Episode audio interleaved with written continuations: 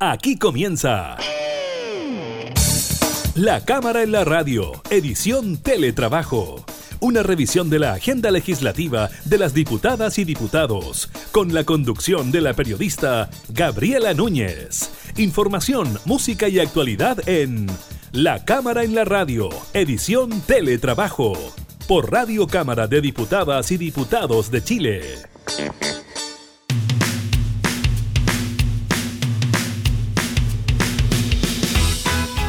¿Cómo están? Bienvenidos a un nuevo programa de la Cámara en la Radio. Los acompañamos en estos días de confinamiento para gran parte de nuestro país a causa del coronavirus. Precisamente estaremos hablando de eso en profundidad. ¿ah? Primero, con el reporte que entrega el Ministerio de Salud durante esta jornada en cuanto al número de fallecidos y también el eh, número de casos nuevos en todo el país. También estaremos conversando con el diputado Gustavo Sangüesa de la UDI sobre este aumento que hubo el fin de semana en los casos COVID-19 y también las medidas sanitarias impulsadas para estas fiestas patrias que pasa con los cordones sanitarios.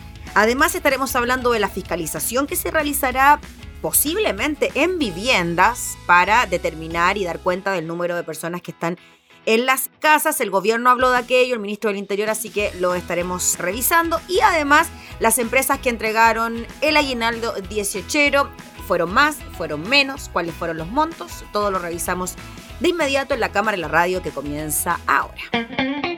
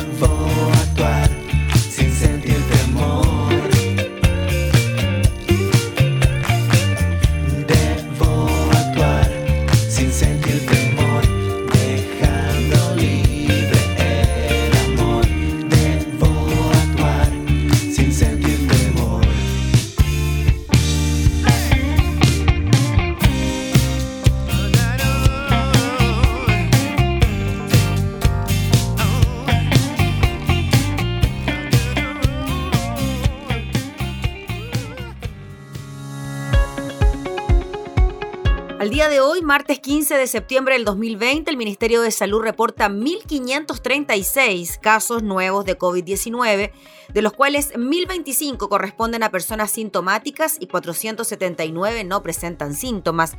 Además, se registraron 32 test PCR positivo que no fueron notificados. La cifra total de personas que han sido diagnosticadas con COVID-19 en el país alcanza las 437.983. De ese total, 15.999 pacientes se encuentran en etapa activa del virus. Los casos recuperados son 409.944. En cuanto a los decesos, de acuerdo a la información entregada por el Departamento de Estadísticas e Información de Salud DEIS, en las últimas 24 horas se registraron 27 fallecidos por causas asociadas al COVID-19. El número total de fallecidos asciende a 12.040 personas en el país. A la fecha, 905 personas se encuentran hospitalizadas en unidades de cuidados intensivos, de las cuales 698 están con apoyo de ventilación mecánica y 114 se encuentran en estado crítico de salud. Hay un total de 451 ventiladores disponibles en toda la red salud y el número de residencias sanitarias disponibles es de 153 con 10.366 cupos.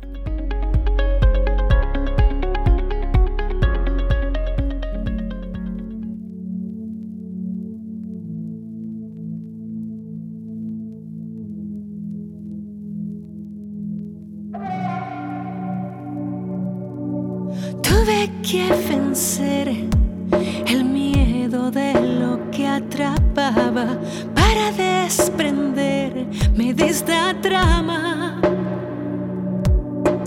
Antes de tener excusas que me lo explicaran, mejor es soltarme de esta ancla. Tarde no hace La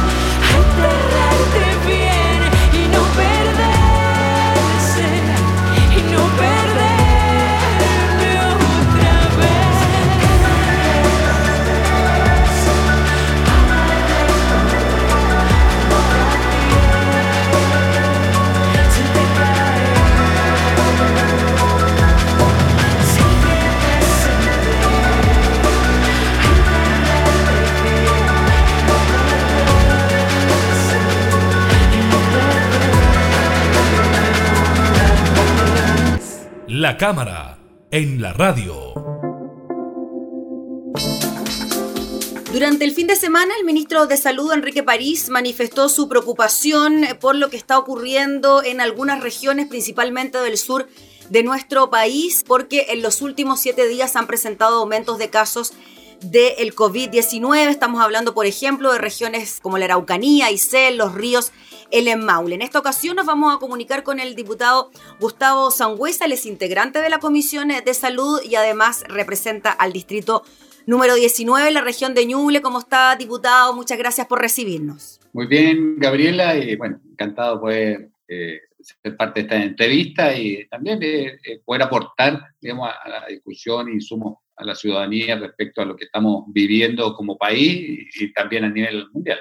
Sí, diputado, estamos en una semana, podríamos decir, clave, ¿no? Porque son las celebraciones de fiestas patrias en medio de una pandemia. Es la primera vez que tenemos que sortear un escenario como este bajo estas características. Y además, el ministro de Salud, Enrique París, reconoce cierta preocupación por el aumento en el número de casos, sobre todo en regiones. ¿Usted comparte esa preocupación de la autoridad sanitaria? Sí, y, sabes, Gabriela, ¿por qué la comparto tanto? Porque yo hace pocos días atrás, eh, bueno, durante el mes de agosto celebramos el evento del Día del Niño.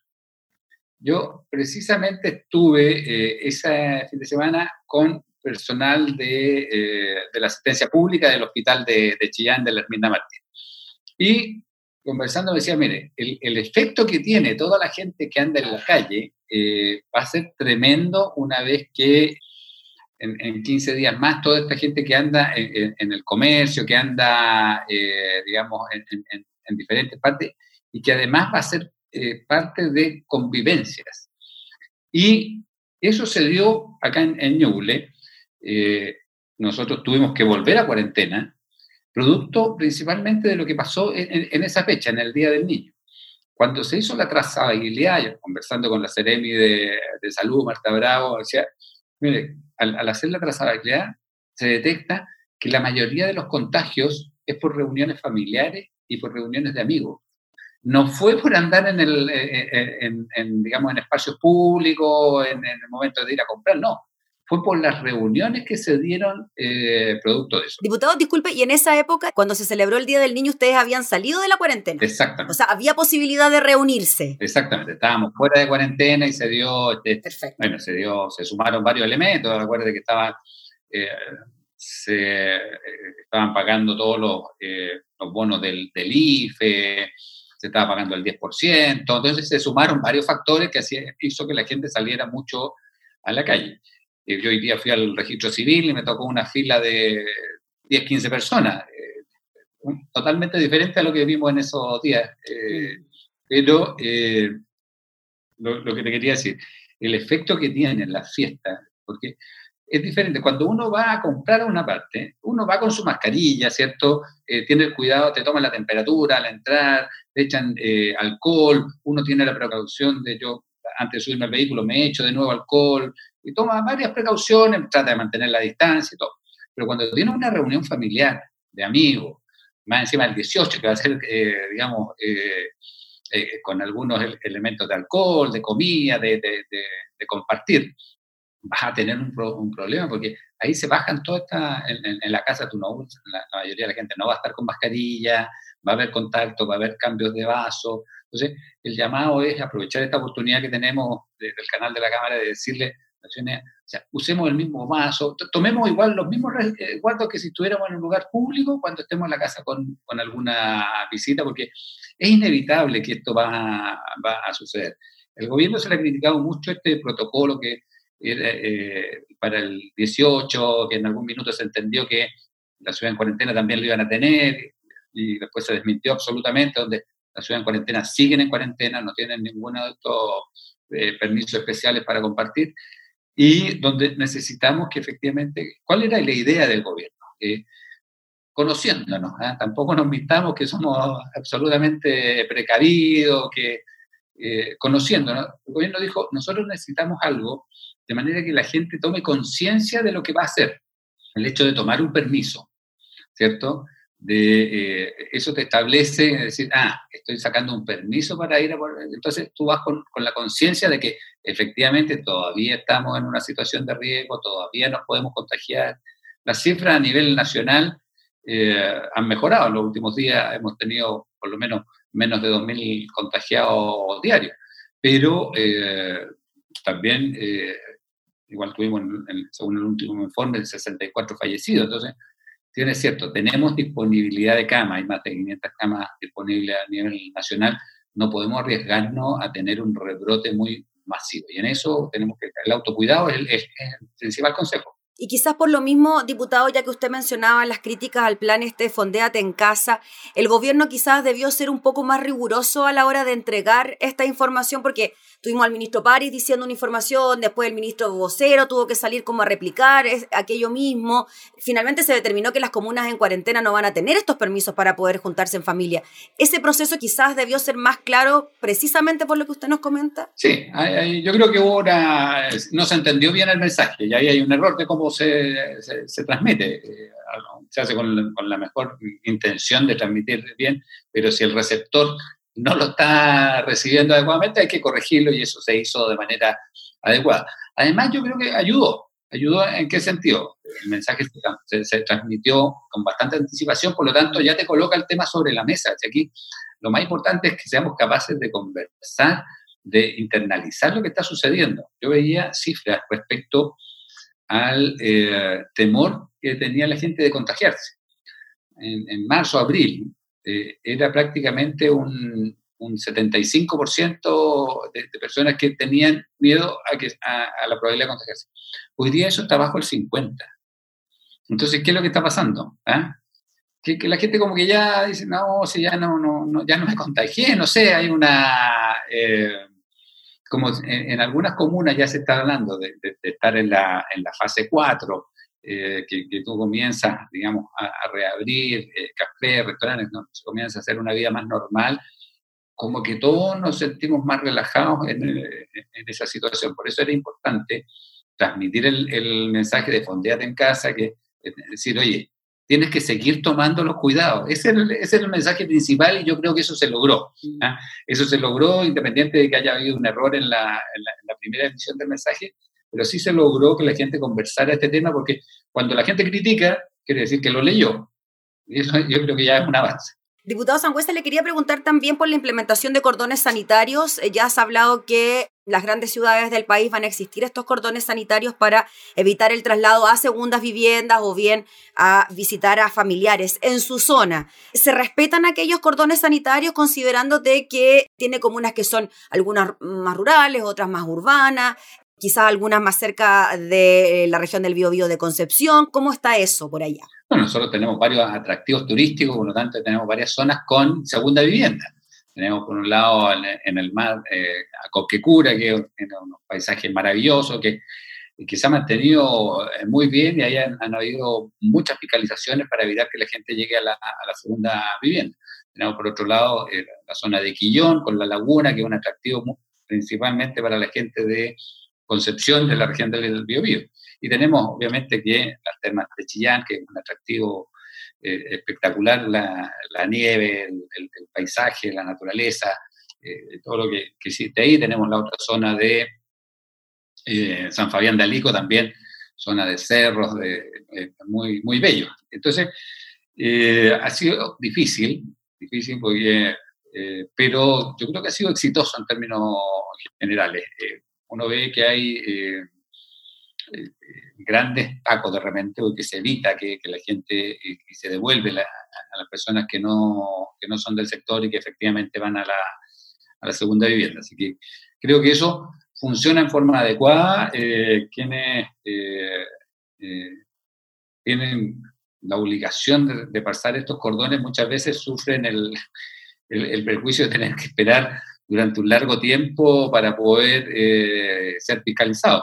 Pero yo creo que también eso es parte de la motivación para que la gente no trate y no insista tanto en ir a la segunda vivienda. Yo creo que a medida que ha pasado esto, eh, después de lo que vimos en la quinta región, eh, creo que hemos ido aprendiendo. Nosotros ya tuvimos la experiencia de una cuarentena y la gente entiende que finalmente eh, el objetivo es bajar el nivel de, de contagiado y que es algo que finalmente es para la salud de todas las personas. Diputado Sangüesa, y en, su calidad de integrante de la Comisión de Salud, le quería preguntar por las otras regiones del país, estas regiones por las cuales el ministro París se manifestó su preocupación, como la Araucanía, Aysén, los ríos y el Maule. ¿Por qué cree usted que ha habido este aumento tan importante en estas comunas, considerando que, por ejemplo, Punta Arena en Magallanes pasó, al igual que ustedes, por una cuarentena, después se levantó y después volvieron a estar con casos eh, complicados? Lamentablemente esto pasa por nosotros, eh, y digo nosotros porque todos somos parte de de, la sociedad. Aquí nadie puede decir yo lo estoy haciendo mejor que el otro. Eh, es un tema de eh, cómo eh, evitamos finalmente ser transmisores y, o receptores del, del, virus. Y eso es solamente autocuidado, es solamente autocuidado. O sea, si yo tengo que preocuparme de mí mismo, más que estar mirándolo. Si todos nos preocupáramos de nosotros mismos, efectivamente podríamos bajar todas estas cifras. Y también hay un tema aquí que yo creo que tiene que ver con el futuro. Eh, las comunas que logren salir antes de la cuarentena se van a reactivar eh, antes también.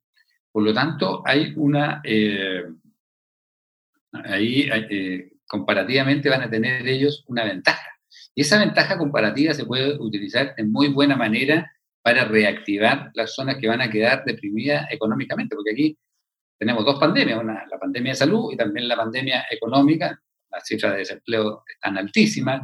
Eh, y eso, las comunas que entiendan que el autocuidado es, la principal eh, herramienta que tenemos para combatir este virus y, logren salir lo antes posible y llegar a la fase 5 ya completamente eh, activo, les va a permitir competir y, y proveer al resto de las regiones que sean más desordenadas, que sean más eh, irresponsable en el autocuidado y de esa manera poder salir antes de, esta crisis económica que se nos viene.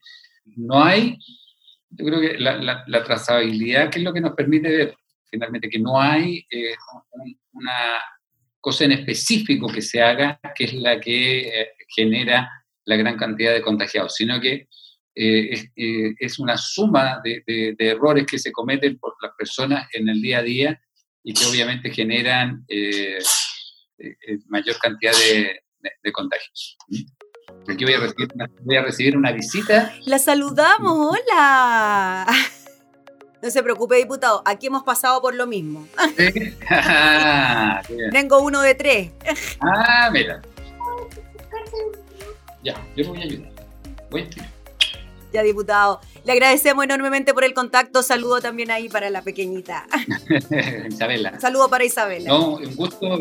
Ojalá que podamos entre todos eh, trabajar para aislar finalmente este, este virus eh, en el día a día. Yo, yo siento que la gente ya también está chata, está chata de, la cuarentena, está chata de, disculpen lo, coloquial, pero ese yo creo que es el sentir que tienen muchas personas que eh, han visto, eh, digamos, truncado su diario producto de este virus. Muy bien, pues diputado Gustavo Sangüesa, le agradecemos enormemente por conversar de este tema junto a nosotros y reiteramos entonces el llamado al autocuidado en estas fiestas. Que esté muy bien. Gracias, que lo pasen muy bien ustedes. Gracias. Era el diputado Gustavo Sangüesa hablando sobre las medidas sanitarias de cara a las celebraciones de fiestas patrias.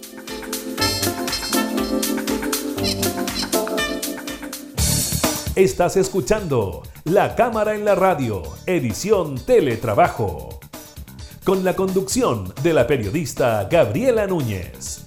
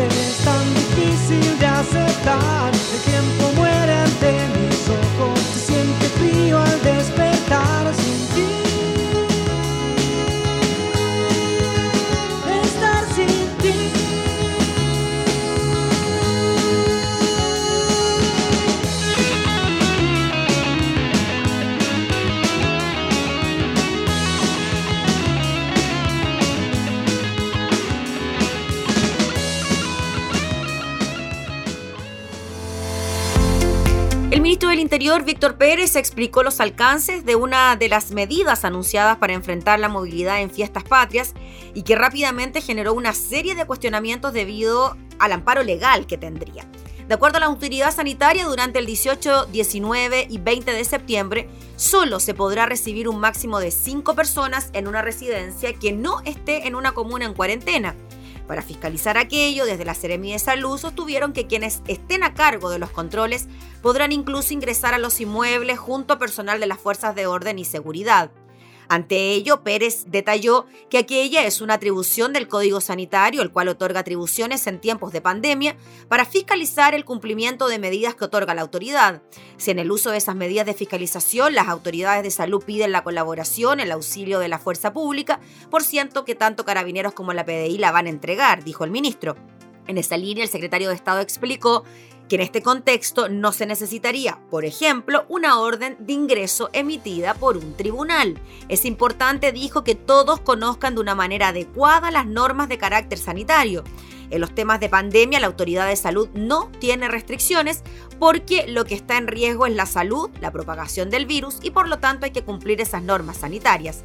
Y agregó, indudablemente no cualquier autoridad puede llegar y entrar a la vivienda de una determinada persona, pero, dijo, la autoridad sanitaria lo hace con el sustento que le da la ley. Puede hacerlo, porque lo que se busca es cumplir normas que son absolutamente necesarias para el conjunto de la sociedad. Así, el ministro del Interior detalló dos posibles escenarios que podrían darse en ciertas patrias, actuar en flagrancia al descubrir una fiesta clandestina o en base a antecedentes que tenga la autoridad sanitaria respecto a contagiados en una propiedad, sin duda, dijo, tienen las facultades para fiscalizar esta situación.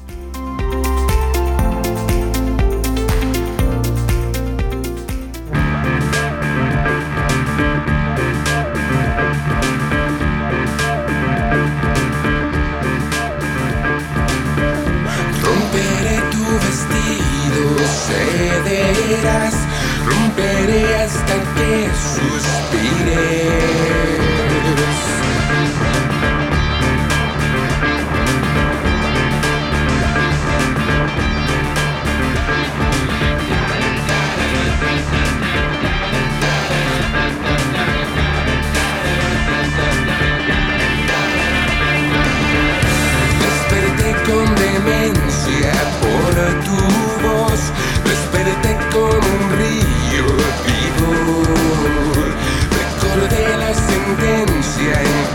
sabor. Recuerde que ya no soy mío.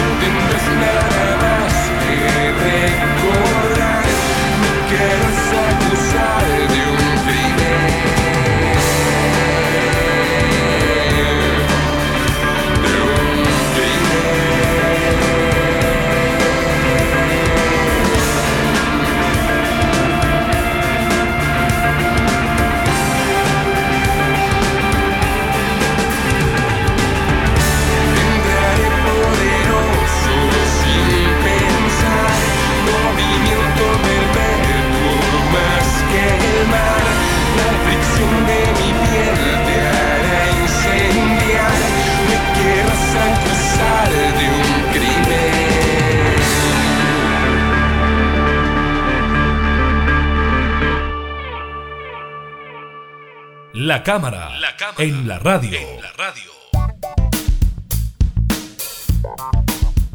Vamos a hablar del aguinaldo de fiestas patrias. Fíjese que menos empresas dieron el beneficio, pero fue más dinero que el año pasado, ¿sí? En el mes más esperado por los chilenos, dice la crónica de la tercera, las empresas resienten el golpe de la crisis del COVID-19 y baja el número de compañías que entregaron aguinaldo.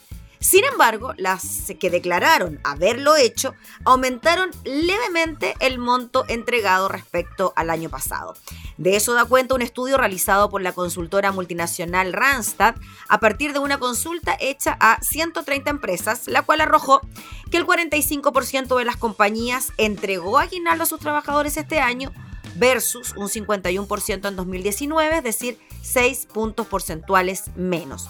El monto promedio en tanto se situó en 46 mil pesos, lo que equivale a 7 puntos porcentuales más que hace 12 meses, cuando la cifra llegó a casi 43 mil pesos. Esos datos a su vez son consonos con las estimaciones de gastos de los chilenos para estas fiestas patrias. De hecho, según una consulta realizada por Defensa de Deudores, junto con la Facultad de Ingeniería y la Facultad de Ciencias Sociales de la Universidad de Playa Ancha, en promedio los chilenos gastarían 46.049 pesos en estas fechas, lo que es un 41% menos de lo que destinaron para este fin el año anterior.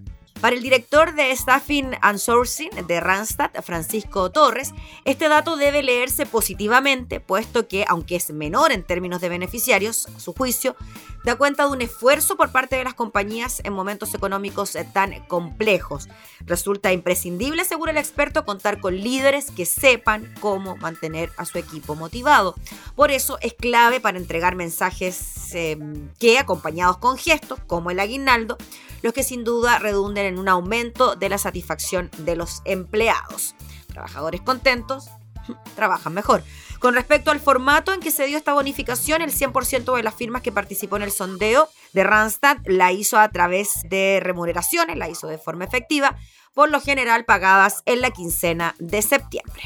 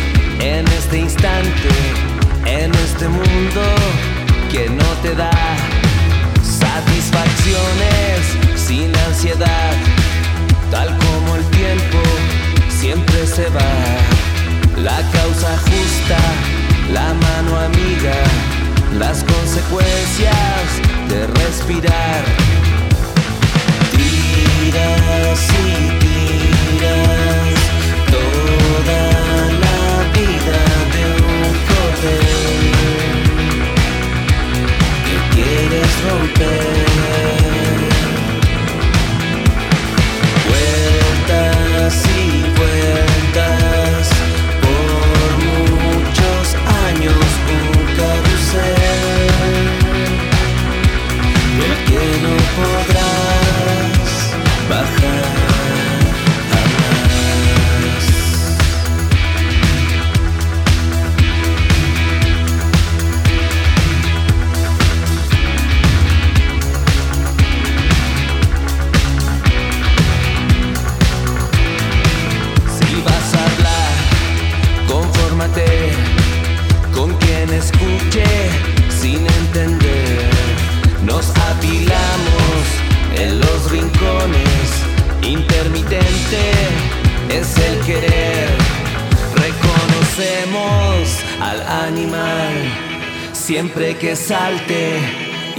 pas mal.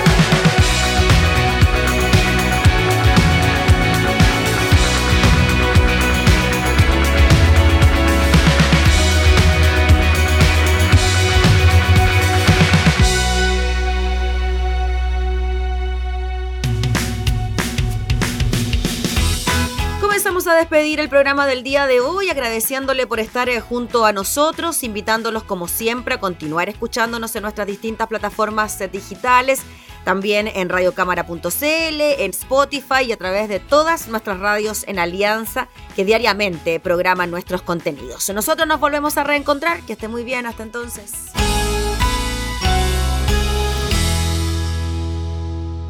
Hemos presentado La Cámara en la Radio, edición Teletrabajo.